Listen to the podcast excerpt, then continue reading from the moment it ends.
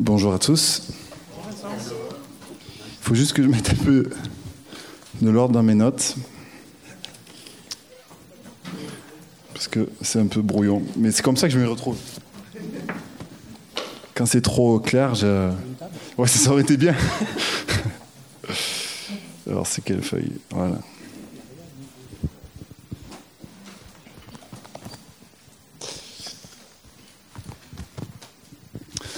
Donc bonjour à tous. Euh, ouais, beaucoup me connaissent. Je suis Vincent Clément, le fils de Jean-Louis Clément. et surtout le mari de Céline Clément qui est là-bas et le papa de Louane et d'Evan qui sont là-bas. ah oui. Et le fils de ma maman aussi qui est là-bas au fond. Faut pas l'oublier. Hein. Euh, généralement, je viens euh, au mois d'août comme ça. Ça fait un an. Euh, an qu'avec Céline, on avait partagé au mois d'août, on, nous avait demandé de témoigner de l'année qu'on avait passée à, Bethel en tant qu'étudiant.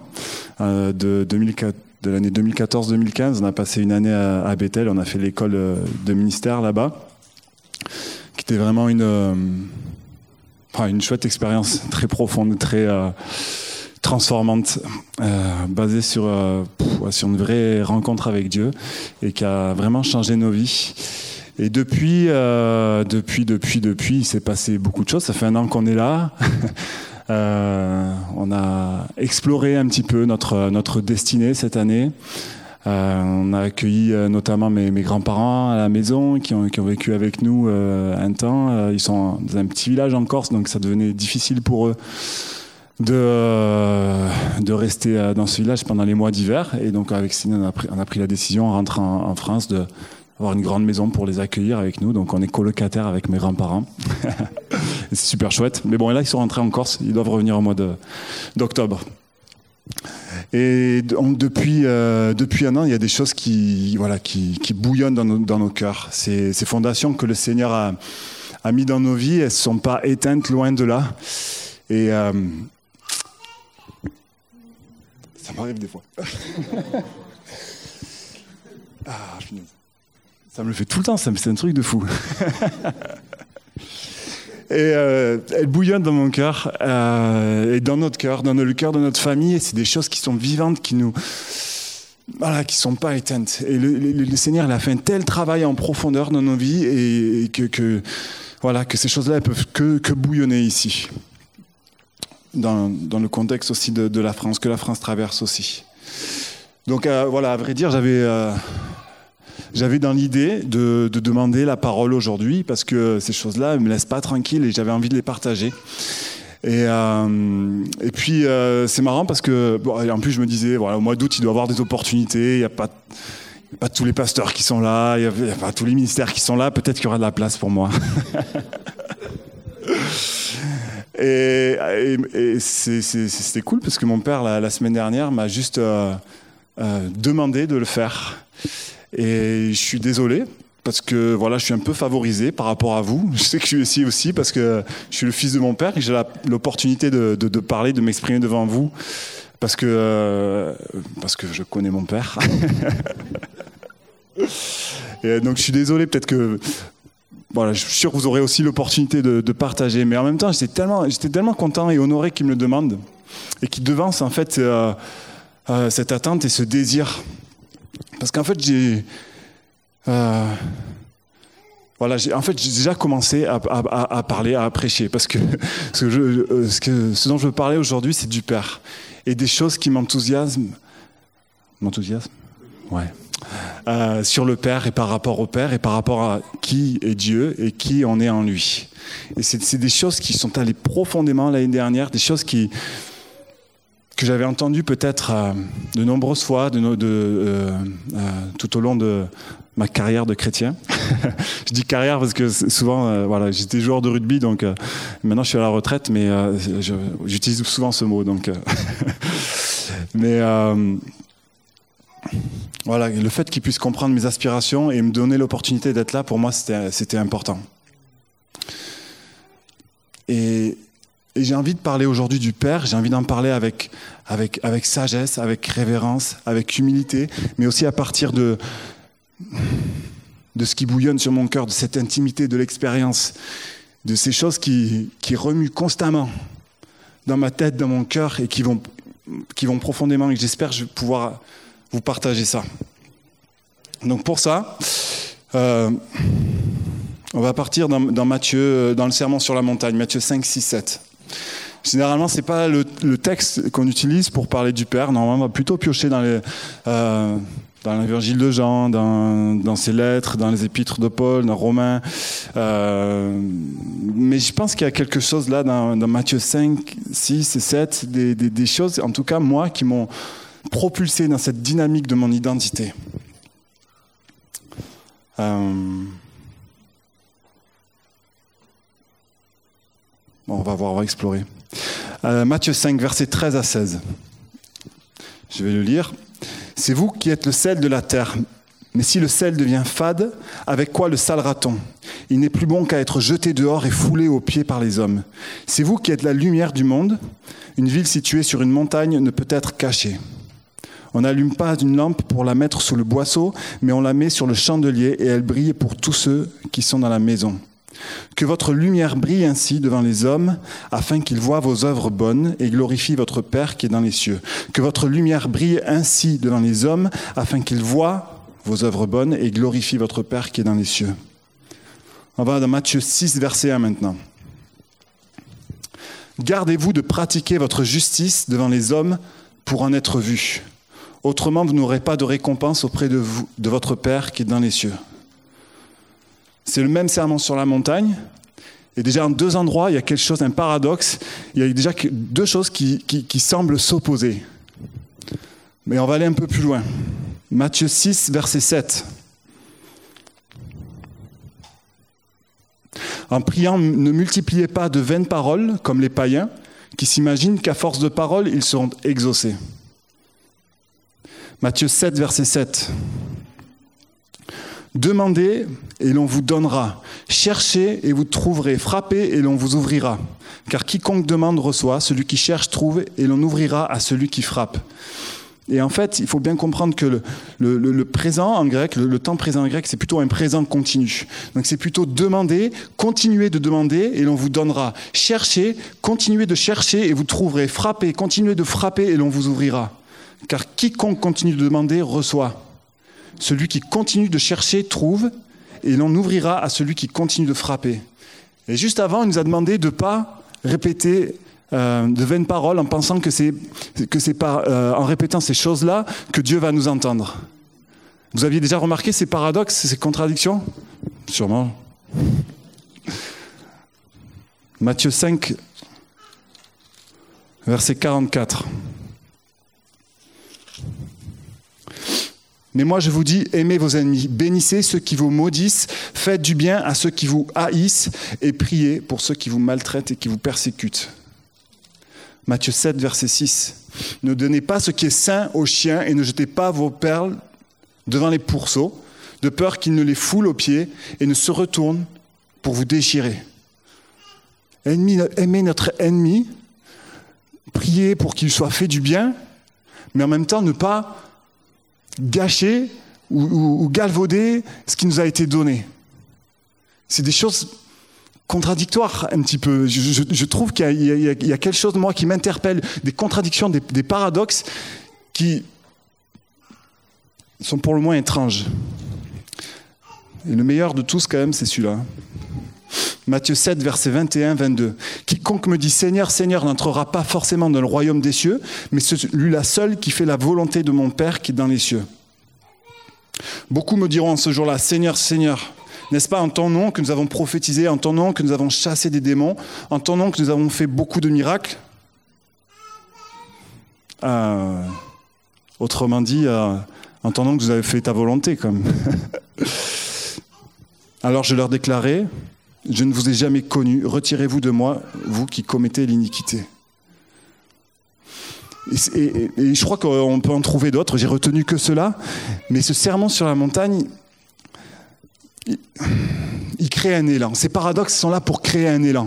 Elles sont là pour créer une envie de chercher, pour une, envie d'approfondir ces choses et de comprendre ces choses. Et soit on, lit ce, ce, sur la, montagne et on applique ces choses de, euh, de façon isolée les unes des autres, en fonction des circonstances qu'on traverse, en fonction de, voilà, de la compréhension peut-être qu'on a de ce que Dieu nous demande, euh, de, de, ce qui nous paraît peut-être euh, plus être en accord avec le salut, de ce qui nous paraît être plus sage à ce moment-là, mais il n'y a pas vraiment de, cohérence. Soit on se dit qu'il doit y avoir quelque chose, qu'il doit y avoir une clé pour comprendre ces contradictions, une clé qui nous, qui nous envoie dans une destinée. Une clé qui réunifie toutes ces choses qui ont l'air de s'opposer. Et pour moi, la clé, c'est notre identité de fils et qui est le Père. Et ce qui me fait dire ça, c'est ce qui se passe avant le serment sur la montagne. Ce qui se passe avant le serment sur la montagne, c'est Matthieu 3 et 4, bien sûr, en 5, 6, 7. Mais Matthieu 3 et 4, c'est le baptême de Christ et la tentation de Christ.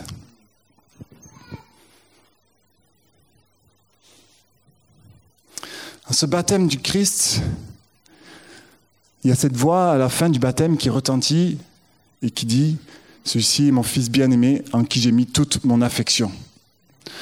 Pendant longtemps, j'ai cru que cette voix, elle était pour l'assistance, pour les gens qui, étaient là présents, euh, qui étaient là présents, qui, qui, assistaient donc au, baptême de Christ. Et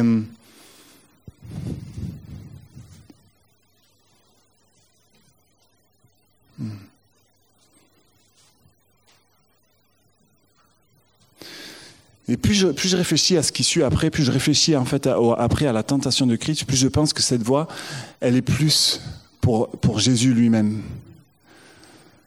Parce que notre, parce que notre identité, c'est pas quelque chose de figé. Parce que notre identité, c'est pas quelque chose que, qu'on entend une fois et qu'après c'est terminé et c'est acquis.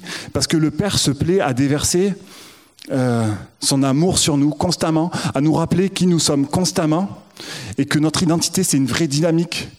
C'est quelque chose qui est renouvelé, régénéré.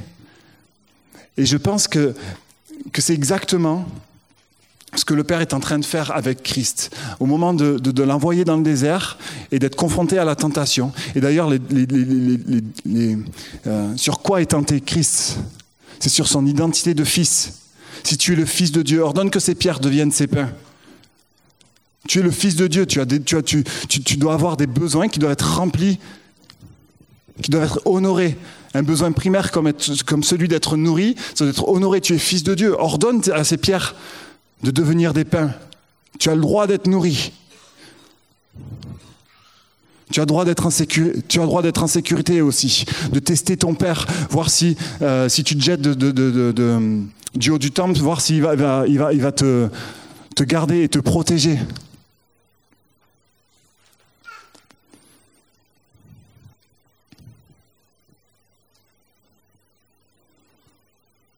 Et Jésus n'a pas du tout envie de plaisanter à ce moment-là.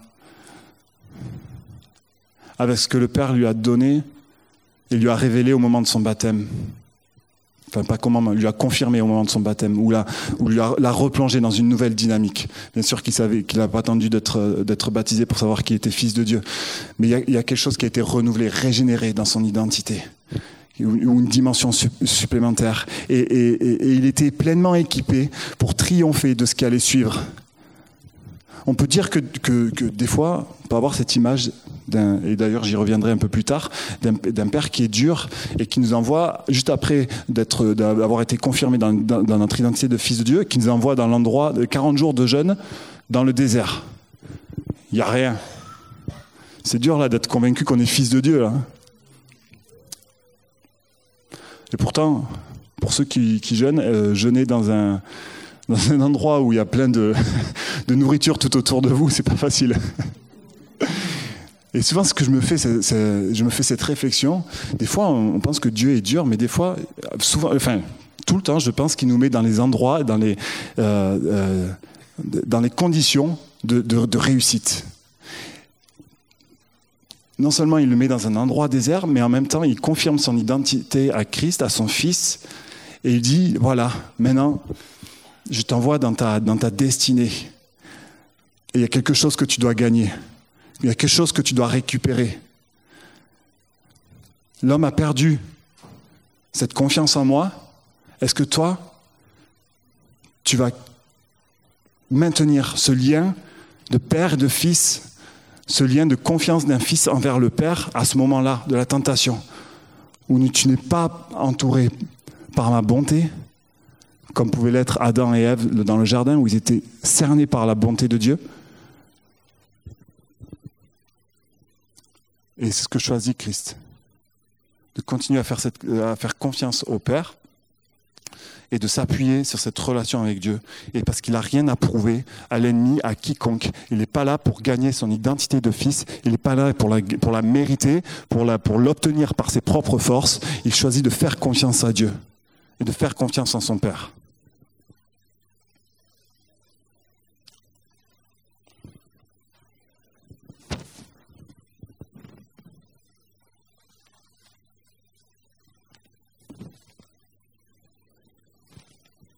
Et c'est ce dans quoi veut, nous amener Christ, dans cette dynamique, dans ce, dans quoi veut nous amener le Père, dans cette dynamique de, de l'identité. Et c'est ça qu'il veut déposer en nous. Je vais juste un peu raconter mon, mon témoignage. Si je...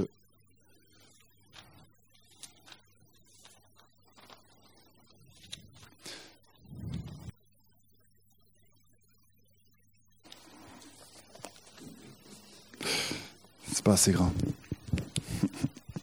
Pendant des années, j'avais une conception de Dieu comme un Dieu qui, juge et qui est sévère comme un Dieu qui attend de moi quelque chose avant d'ouvrir les portes de sa bénédiction, les portes de son amour. Euh, ma, relation avec Dieu, elle reposait essentiellement sur ce qui venait de mon cœur et, sur et, ce qui montait vers lui. C'était dans ce sens-là que, que, que j'envisageais, que je concevais ma relation avec Dieu. Et, c'était donc... Euh, euh, je, pouvais, je pouvais chanter des chants comme ça, comme on a chanté aujourd'hui, être dans cette atmosphère où on parle du Père, où on parle de notre identité de fils, mais toujours être dans la performance et me demander ce que je devais faire pour mériter cette identité, ou comment l'obtenir. Parce que j'avais cette conception d'un Dieu qui juge et qui est sévère, et qui attendait de moi quelque chose avant d'ouvrir les portes de son amour et les portes de sa bénédiction. Et à cause de cette vision, enfin, cette, conception de ma relation avec Dieu se manifestait de façon concrète dans ma vie de tous les jours. Pendant, alors là, ce qui suit, ça, peut, ça va peut-être vous paraître un petit peu étrange, mais voilà. Pendant, pendant 13 ans, j'ai été joueur de rugby professionnel. J'ai eu une carrière, j'ai commencé à, à Colomiers pendant 3 ans, puis après j'ai joué 8 ans à Albi, et puis, euh, et puis 2 ans euh, encore à Lyon. Euh, et, et, si vous voulez, pour bien vous, je vous donne un peu le contexte des choses, parce que pour bien que vous compreniez, que saisissiez ce que, ce que, ce que, ce que, je, ce que je vais dire là, c'est que le rugby, ça condense un petit peu. C'est une période très courte de, de, votre vie et ça condense des objectifs très intenses à très court terme. Donc, je pense que ça peut parler aux gens parce que ça, peut modéliser en fait toute une vie, mais condensée sur 13 années et avec beaucoup d'objectifs qui reviennent à, court terme, des choses sur lesquelles on est obligé de se positionner, des choix qu'on a à faire constamment. Euh, donc voilà.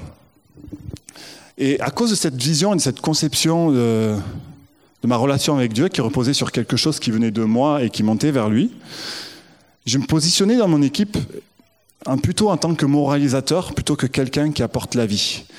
J'étais persuadé qu'il fallait que je conduise mon équipe et les gens qui étaient autour de moi euh, dans un comportement ou dans une attitude qui allait permettre à la volonté du Père ou à la bénédiction du Père de s'accomplir et de se manifester dans l'équipe. Et c'était d'autant plus exacerbé que pendant huit ans, j'étais capitaine de, l'équipe à, Albi. Donc c'était quelque chose qui, était sur mes épaules, et comme une responsabilité que je portais, quelque chose que j'avais pas dont je n'avais pas tellement conscience, mais qui, était une réalité que j'ai pu analyser aussi euh, après avec tout ce que le Seigneur nous a montré l'année dernière. Et donc, euh, ça donnait des choses un petit peu étranges comme ça. Quand, on gagnait les matchs, qu'il y avait une victoire et qu'on s'était bien bien comporté ou que je jugeais qu'on avait fait les efforts nécessaires pour permettre à l'amour de Dieu et à la bénédiction de, Dieu de, venir. Euh, donc j'en tirais une, gloire, une satisfaction, parce que j'avais permis à Dieu d'agir. J'avais permis, j'avais fait ma part du contrat qui, qui permettait à Dieu d'agir et de nous bénir, et je trouvais ça donc tout à fait normal. Et j'étais bien, bien, bien au centre de ce processus-là et de ces résultats. Je commence par, les victoires parce que les victoires, c'est plus facile. euh, quand, on avait gagné, et par contre que euh, je jugeais qu'on s'était mal comporté, qu'on n'avait pas fait ce qu'il fallait, je pense, pour plaire à Dieu ou pour mériter son amour ou pour, euh, voilà, pour qu'il puisse nous bénir. Alors là, il y avait une interrogation, une légère frustration, mais ça passait après la victoire quand même. Ça passait, euh, voilà, c'était là, là, là, je pouvais parler de grâce de Dieu. Euh, c'était pas tout à fait, voilà, c'est pas tout à fait faux ce que je disais, mais le processus qui m'a amené à cette réalité-là était complètement biaisé. Là où ça devient plus euh, difficile et compliqué, c'est quand il y avait des défaites. Les défaites et que je m'étais bien comporté ou que j'avais j'avais fait en sorte que l'équipe et le reste des joueurs puissent puisse bien se comporter et, puisse euh, voilà, faire en sorte que, Dieu puisse agir. Alors là, il y avait pour le moins une incompréhension totale, et, après il y avait une, colère, une frustration, quelque chose qui, il y avait aussi de la culpabilité, peut-être de l'introspection, quelque chose qui cherchait au plus profond de moi. Je dis mais qu'est-ce que j'ai manqué, qu'est-ce que j'ai pas fait? Et je comprenais pas, je comprenais pas, j'étais perdu. Mais le pire des scénarios, c'est quand il y avait une défaite et que, et que je m'étais mal comporté ou que je jugeais que je n'avais pas fait rempli la part du contrat pour arriver à, à, obtenir de Dieu sa bénédiction. Ça, c'était le pire scénario parce qu'il y avait une honte qui s'installait sur moi. Quelque chose qui,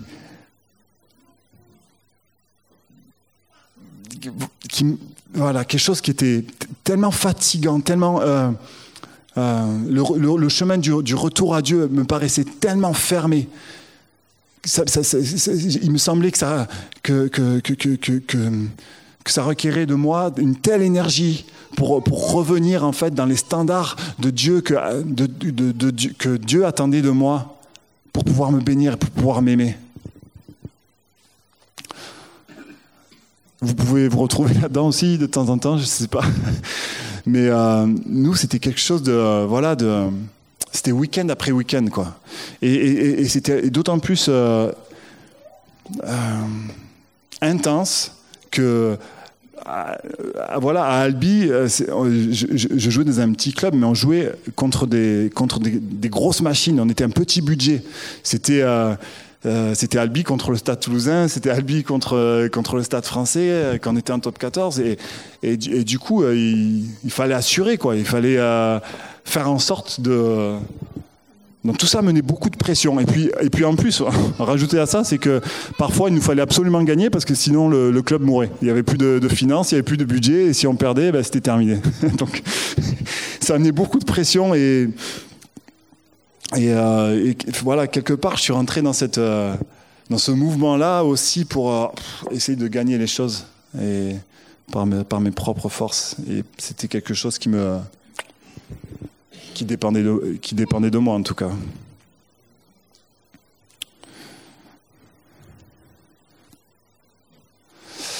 Et, et ce que j'ai découvert l'année dernière durant notre temps à Reading, c'est simplement cette réalité que ma relation, elle n'était pas basée sur ce que moi je pouvais offrir à Dieu, mais que le sens premier de la relation, ça avait toujours été de Dieu, du cœur de Dieu vers moi, de, du cœur de Dieu vers les hommes. C'est ce sens premier de la relation que j'ai retrouvé, en comprenant qu'il était plus intéressé par moi que moi j'étais intéressé par lui en, comprenant qu'il voulait être plus lui avec moi que moi je ne voulais être avec lui. En comprenant qu'il avait payé un plus grand prix que moi je n'avais payé un pour être avec lui. Et toutes ces choses-là ont commencé à, à, transformer ma façon de penser et de ma façon de concevoir ma relation avec Dieu. J'ai compris que Dieu avait toujours pris la charge de la relation sur ses épaules. Et que peu importe ce que j'allais faire moi, ce qui était important, c'était le mouvement de Dieu et, sa passion pour me chercher, pour me rechercher et pour implanter enfin une vérité, la vérité dans mon cœur et dans mes pensées.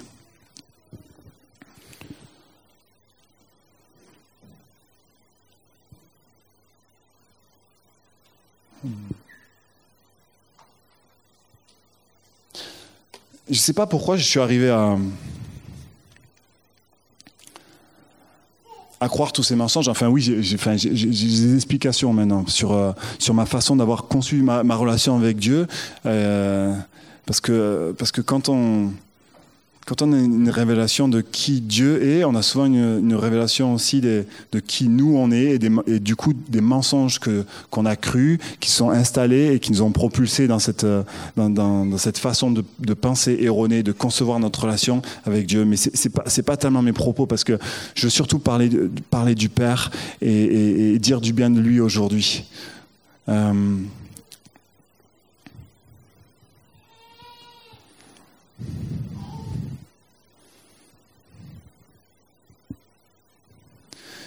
il y, a une, importance à avoir une juste compréhension et une juste hum, conception de notre relation avec Dieu.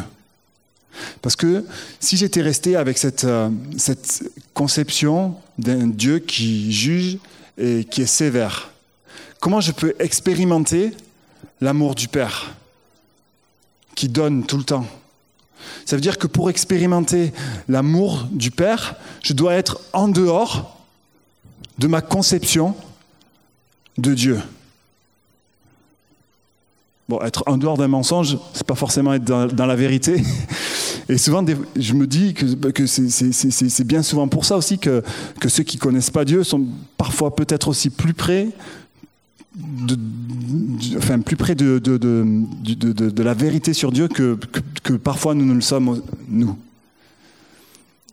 Mais c'est important d'avoir une conception, euh, et, c'est pour ça que, Paul parle du renouvellement de l'intelligence, que Paul parle euh, du, renouvellement de nos pensées. C'est tellement important d'avoir une bonne conception de qui est Dieu, une bonne conception de notre relation avec lui.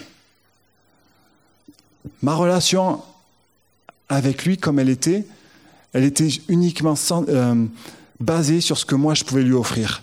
Et, je ne pouvais absolument pas rentrer dans ma destinée de fils avec une relation de la sorte. Il fallait que j'aille chercher ailleurs. Je ne pouvais pas aller chercher dans cette relation, dans cette conception de ma relation. Il fallait que j'aille chercher ailleurs.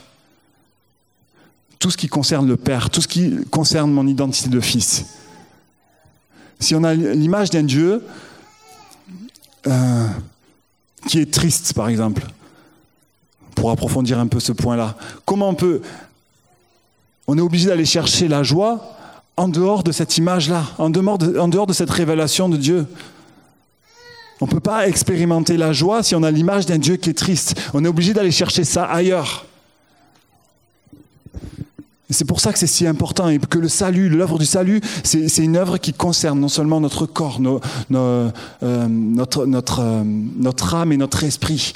Et que Dieu est, tellement euh, investi dans le fait de, planter des bonnes pensées, pleines de vérité, pleines de, de, de, révélation de qui il est et de qui on est en lui. Et c'est ce renouvellement-là de l'intelligence qui fait de nous des gens matures et, qui, qui, des gens capables d'expérimenter toujours plus.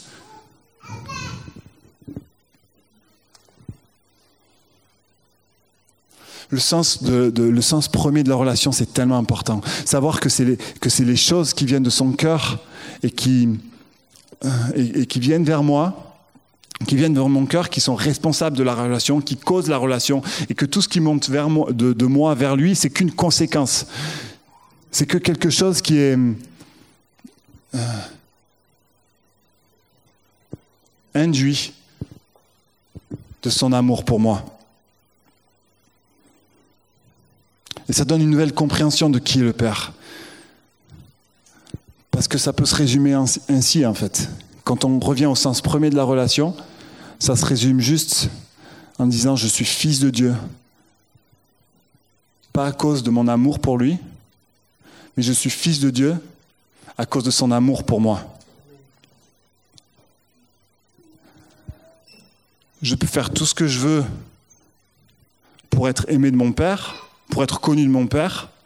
S'il a choisi de ne de, de, pas m'aimer, je ne, serai, je, ne serai plus, je ne serai pas son fils.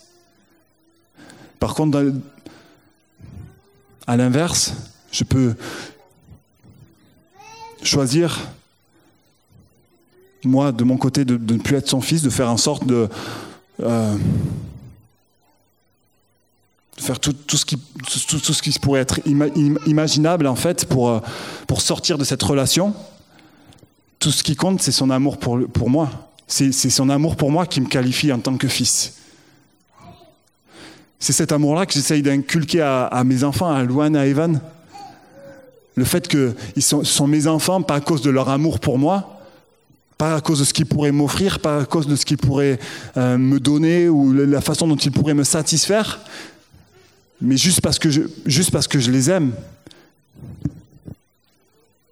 C'est mon amour pour eux qui les qualifie en tant que fils. Et c'est l'amour du Père qui nous qualifie en tant que fils, en tant que ses enfants. Et ça, c'est tellement important. Combien de fois on a l'impression de se battre avec Dieu pour essayer de gagner, d'obtenir cette identité?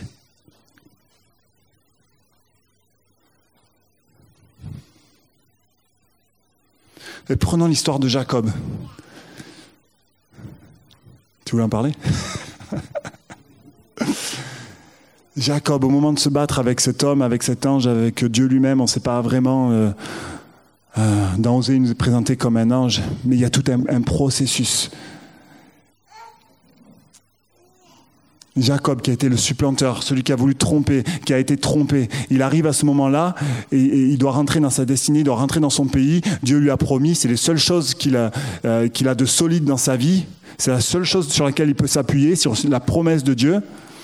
Mais, pour entrer dans son pays, il doit rencontrer, faire face à son passé, faire face à qui il a été, peut-être s'appuyer sur qui il est maintenant, toujours Jacob, le trompeur, le supplanteur.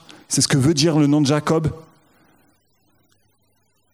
Et il arrive à un moment donné où il essaye un dernier stratagème pour essayer d'adoucir la réaction d'Ésaü. Il envoie ses serviteurs en plusieurs vagues et lui, il veut arriver dernier. il envoie même sa femme et ses enfants d'abord.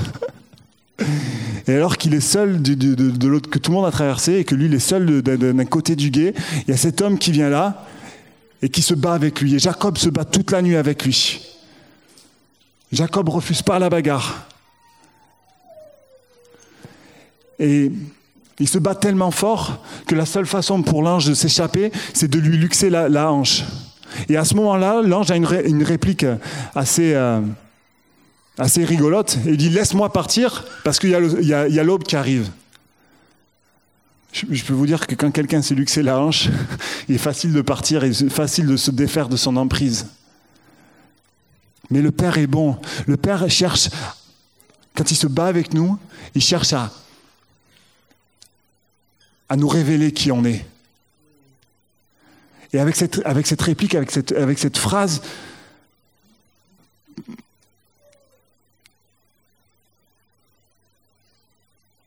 il essaye de provoquer le meilleur dans Jacob. et Jacob a cette phrase-là, je, ne partirai pas avant que tu m'aies béni. Je ne partirai pas avant que tu m'aies donné une bénédiction. Et l'ange de répondre, comment tu t'appelles? Je m'appelle Jacob. Je suis le supplanteur. Je suis celui qui a trompé, qui a été trompé toute sa vie. C'est mon identité pour le moment. Seras plus appelé Jacob, tu seras appelé Israël. Celui qui se bat, celui qui lutte avec Dieu, prince avec Dieu. Ça dépend de la traduction. Mais moi, celui qui lutte avec Dieu, ça me parle. Parce que quand on lutte avec son papa, c'est là où on, on prend conscience de qui on est. On prend conscience de nos limites. On prend conscience des choses dans lesquelles le Père veut nous envoyer et que les choses, notre papa veut nous faire progresser. On comprend conscience que notre papa, il se met à notre valeur, il se met à côté de nous et, il se bat avec nous, mais, il n'est pas là pour nous, écraser, pour nous écrabouiller, euh, pour nous humilier de toute sa force. Il est là pour nous élever. Et quand on lutte avec Dieu, on est capable de lutter avec son grand frère. enfin, c'est pas son grand frère, c'est ton jumeau, mais bon. Euh, on est capable de lutter avec Ésaü. Et les peurs disparaissent, les craintes disparaissent. Quand on s'en prend au jeu et de comprendre le sens premier de la relation, le sens qui a toujours été de Dieu vers nous, et qu'on accepte cette bataille, cette bagarre de notre identité, pas pour obtenir les choses par nos propres forces, mais juste en, pensant, en croyant que notre peur, notre Père veut notre bien, veut notre bien, en nous débarrassant de nos peurs, de nos craintes, de ce qui nous maintient dans la servitude, de ce qui fait notre fausse identité, de ce qui fait notre, notre façon de, de fonctionner basée sur des peurs, sur des craintes. Alors on rentre dans cette bataille avec la joie de découvrir qui on est. Et en, abandonnant la performance et en, étant juste dans l'attente de ce que le Père va nous proposer. Comment tu t'appelles? Ça, c'est la plus grande bénédiction. Le fait de recevoir notre identité, en fait, c'est notre plus grande bénédiction. Savoir qui on est, savoir euh, euh, connecter avec, avec, avec ce que notre Dieu pense de nous, avec de répondre à ces deux questions sur qui Dieu est et sur qui on est en lui, c'est la plus grande bénédiction. Et c'est ce qu'il envoie, ce qu'il peut nous envoyer dans, tous nos challenges, dans tous nos défis. Et c'est une dynamique. On aura souvent besoin de, de, de l'entendre. Ah, J'ai encore un peu de temps.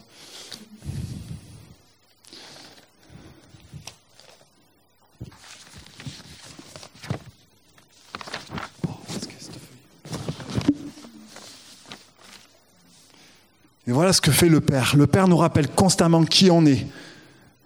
Tu te rappelles quand, quand on montait ces montagnes en Corse, qu'on avait 3, 4, 5 ans? Tu nous faisais monter ces sommets.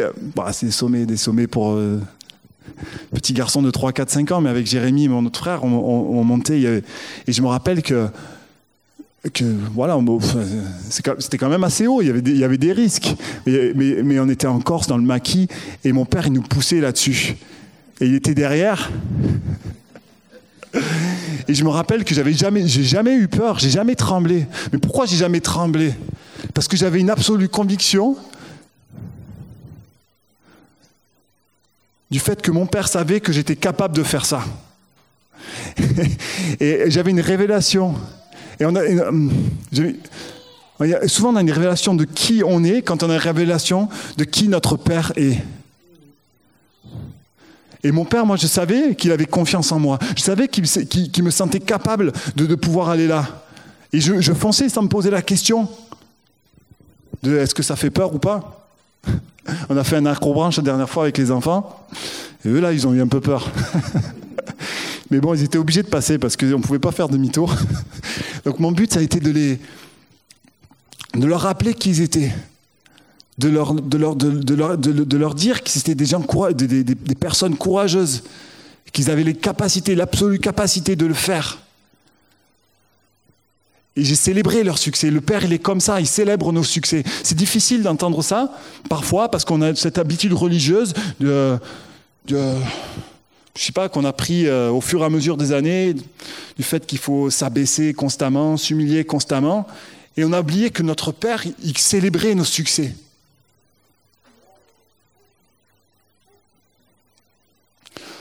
Mon père, il me protège, il m'offre de la sécurité. Bien souvent, quand je jouais ces matchs, là, euh, c'était un point de repère. Quand ça se passait mal sur le terrain, je savais qu'il y avait mon père sur le bord du terrain et qui priait pour moi. C'était quelque chose au milieu de cette agitation, au milieu de cette confrontation, de ces chocs. Je savais que c'était quelque chose sur, lequel je pouvais compter. Quand je prenais des risques en jouant blessé, il me rappelait pas la, montagne qui était, qu'il y avait devant moi. Il me disait pas, wow, ça va être dur là, Vincent. Hein. Tu risques de galérer quand même avec ta blessure en plus. Non, il me rappelait qui j'étais. Il me connectait avec, euh, euh, avec mon courage, avec mon envie d'avancer. Et le Père, il fait ça pour nous. Le Père, il est concret, il fait la même chose pour nous. Dans nos défis de tous les jours, le Père, il, est toujours en train de, de, rappeler qui on est. Et de, nous connecter avec notre identité et avec qui, il est et qui on est en lui. Mon Père, il m'ouvre les portes. Je suis arrivé à, à 34 ans, je ne sais pas pourquoi. Je ne sais pas pourquoi j'ai dû attendre jusqu'à 33 ans pour comprendre ça. Mais le fait est que j'étais mûr j'étais mûr. Le Père, pendant 33 ans, il m'a préparé à comprendre le sens premier de la relation et à le recevoir, à l'intégrer et en faire d'une vérité et une fondation sur laquelle je pouvais m'appuyer.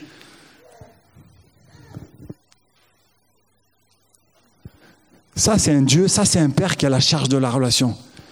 Il ne nous laisse pas nous débrouiller avec euh, tout un tas de préceptes mais en Christ, c'est lui-même incarné pour nous montrer.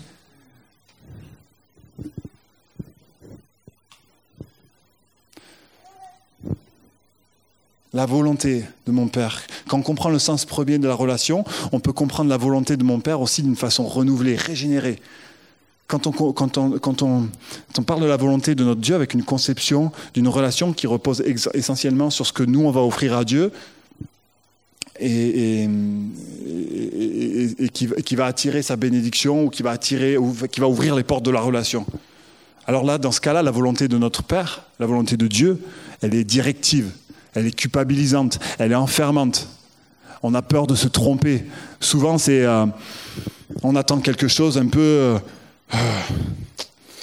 de très précis tu vas aller rencontrer euh, telle ou telle personne, euh, tu, après ça, tu tourneras la première à gauche, et puis tu resteras pendant 2-3 ans dans cette, dans cette maison, dans ce, dans, ce, dans ce lieu, et puis tu feras la connaissance de telle telle personne qui t'enverront, qui t'enverront euh, avoir cet emploi. Enfin, on attend des choses comme ça, en fait. Alors que le Père, il est profondément investi dans le fait que nous rentrions dans l'aventure qu'il nous propose.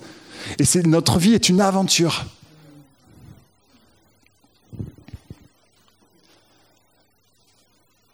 La dernière fois, on était à un mariage en Ardèche. C'était super joli. On était dans les monts de l'Ardèche. Et puis, il y avait une. Euh, il y avait on était reçu dans un grand, grand corps de ferme. Il y avait, voilà, il y avait, il y avait de l'espace. Et, je crois que j'ai, peut-être vu de, pendant jusqu'à jusqu'à 3-4 heures du matin, j'ai dû voir euh, deux fois les enfants en fait. enfin, ils sont venus me trouver deux fois. Mais en réalité, je les ai, vus plus souvent. Et parce que à ce moment-là, j'ai pris conscience et je me suis plus à les regarder dans un, environnement nouveau, à les, regarder euh, connectés avec les gens, découvrir leur environnement, prendre des risques, s'amuser, rigoler. Et je les ai observés. Et je savais qu'ils avaient intégré ma volonté. Je savais que je pouvais les laisser libres et que je n'étais pas obligé de, rappeler des consignes ou que je n'étais pas obligé qu'ils soient là à côté de moi euh, pour, pour, pour, pour, les surveiller, pour les cadrer. Je savais qu'ils avaient intégré ma volonté de, faire attention aux autres, de faire attention au, matériel des autres, euh, à l'environnement qui les entoure, de ne pas, de pas prendre de, de, risques euh, pas mesurés. Une fois que mes enfants ils comprennent ça, je peux les laisser explorer. Je peux les laisser libres de, de prendre des risques, de goûter l'aventure qui est devant eux. Et le Père, il est comme ça avec nous.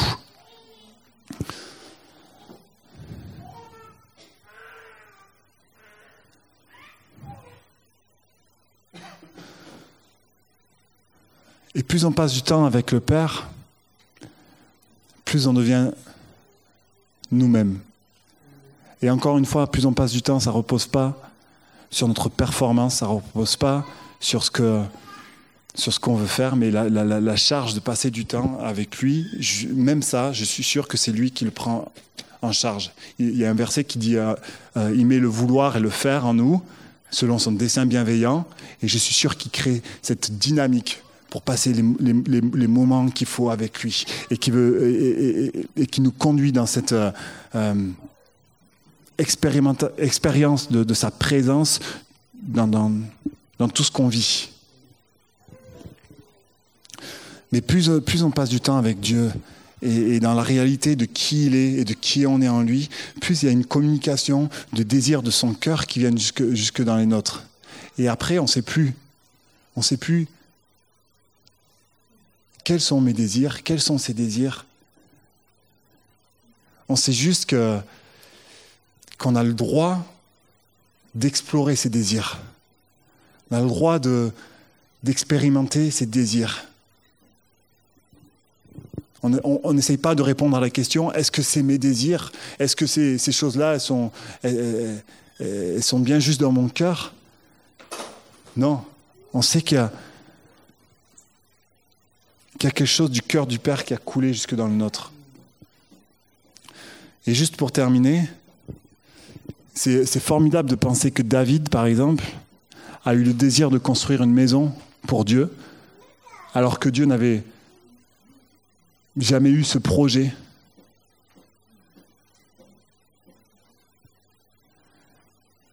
Et quand on sait en fait ce que représente le temple jusque dans la, jusque dans la nouvelle alliance, et comment, euh, le temple devient l'image de l'habitation de Dieu dans nos vies, c'est un truc de fou. Donc on a le droit de désirer. On a le droit d'être connecté avec ce qu'il y a sur notre cœur et de faire confiance. De faire confiance au Père pour révéler les, bonnes choses qui sont sur notre cœur. Et être connecté au bon désir. Voilà, c'est ce que je, ce que je voulais dire et, et, sur le Père. Et, je voulais dire des choses bonnes sur lui. C'est ça qui m'enthousiasme, c'est ça qui m'anime. Après, euh, j'espère que je pourrai revenir un jour, si ça vous a plu, pour parler d'autre chose.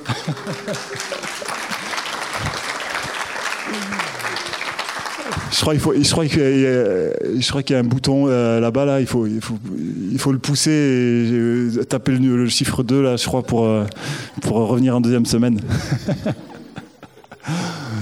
mais, mais, mais, mais, voilà, c'est je suis fils de Dieu à cause de, à cause de son amour pour moi et pas à cause de mon amour pour lui. C'est quelque chose qui m'a qui a changé complètement ma, façon de penser et ma façon de concevoir ma, relation et ma vie avec Dieu. Et, pour moi, c'était important de dire du bien de lui aujourd'hui. Je vous remercie de votre écoute. Je suis sûr que beaucoup ont une question, auraient des questions à lui poser. Vous pouvez venir le voir après. Mais j'avais une question. C'est euh, euh, comment euh, le déclic s'est fait? Comment ça s'est passé Le fait, ce, ce basculement, tu dis que tu étais mûr, tu avais été préparé, mais il y a eu un moment où. Qu'est-ce qui s'est passé Ben ouais, je. Je me rappelle encore en fait ce, ce moment décisif au début de, l'école. Tout le processus déjà pour aller à, pour l'école, quand je disais que le père il nous ouvrait des portes, c'était c'est vraiment mon propos en fait. Et, et, quand on rencontre les étudiants de là-bas, Reading c'est une, petite ville paumée aux États-Unis et pour aller là-bas, il faut il faut qu'il y ait des portes qui s'ouvrent en fait. et, tout le long de ce processus, les portes sont ouvertes jusqu'à ce que à, une, à, un temps de retraite en, début d'année. D'ailleurs, merci à Runa, parce que sans, toi, nous n'aurions pas pu partir et je pourrais pas être là et partager. il n'a pas écouté, mais tu vois. Alors, Runa, il était, à Reading en même temps qu'on est arrivé et il nous a gardé les enfants pour qu'on puisse partir en, en, en retraite pendant deux jours. et sans lui, voilà, parce que c'est à ce moment-là en fait que j'ai reçu cette parole qui avait l'air de rien, mais juste, euh, euh, juste une personne qui est venue et qui a dit ce, ce relationship.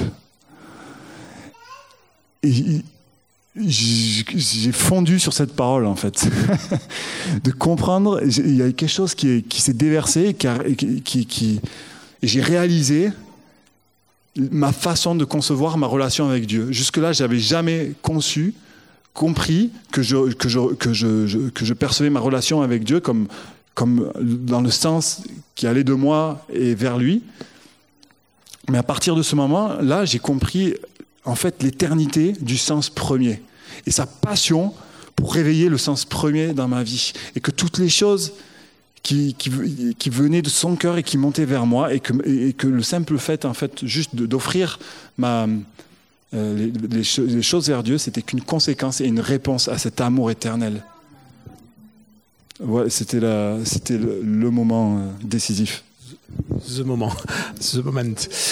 Donc, on peut dire aussi que c'est vraiment l'œuvre du Saint-Esprit et cette révélation dedans de nous qui, est à l'œuvre.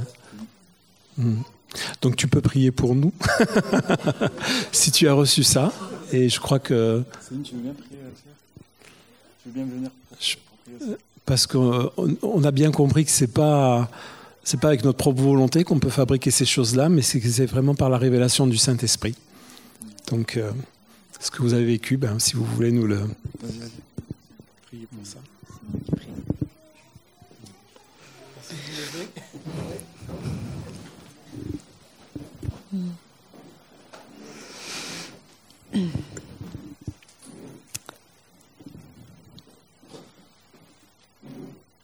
Merci Père d'être un, Dieu qui nous poursuit.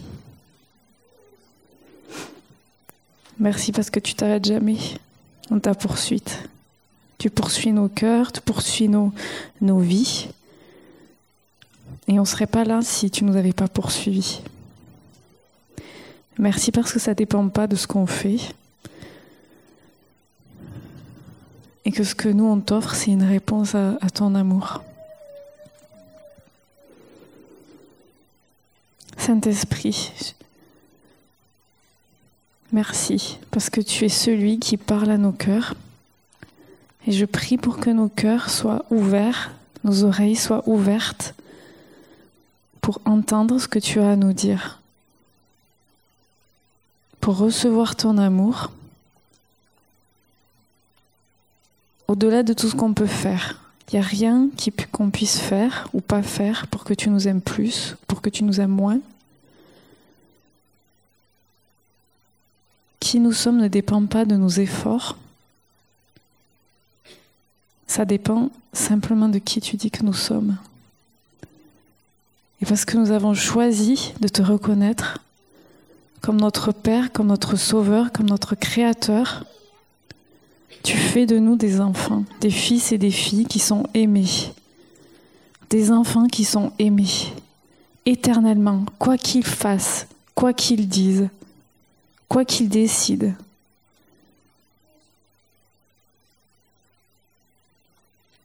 Ton amour est éternel, il est entier, il est rédempteur. il n'y a vraiment rien que je puisse faire pour ajouter à ça. Je te prie de, de, faire descendre cette réalité dans nos cœurs. Encore Jésus, au quotidien. Quand je me lève le matin, que j'ai l'impression que j'ai raté un truc et je me dis, oh là là, il faudrait que je passe du temps avec Dieu, je veux m'arrêter et entendre que tu me dis, je t'aime sans que tu aies besoin de rien faire. Parce que ça, ça me propulse et ça me donne la vie. Et parce que tu me dis ça, je suis capable de marcher dans ma destinée, je suis capable d'être qui je suis, je suis capable de faire les choses que j'aime, d'aimer les gens autour de moi, d'être une source de bénédiction pour eux. Et je te prie ça pour chacun de nous ici, pour que tous les jours, avant même de faire quoi que ce soit, nous soyons persuadés que tu nous aimes, et que rien ne pourra changer ça.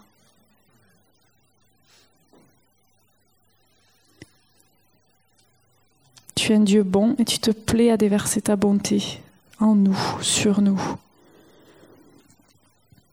Merci pour cette grâce infinie. Il y a des choses qu'on ne comprendra jamais ici, c'est des mystères. Mais on sait une chose qui est certaine, ta bonté est infinie, ton amour est infini. On n'aura pas assez de l'éternité pour en faire le tour. À chaque fois qu'on va regarder vers toi, à chaque fois, il y aura une mesure supplémentaire de ton amour. À chaque fois, il y aura une mesure supplémentaire de ta beauté, une mesure supplémentaire de ta grâce. Et, ça c'est notre destinée, d'avoir à être plongé, immergé dans la beauté de qui tu es, éternellement. Merci Jésus.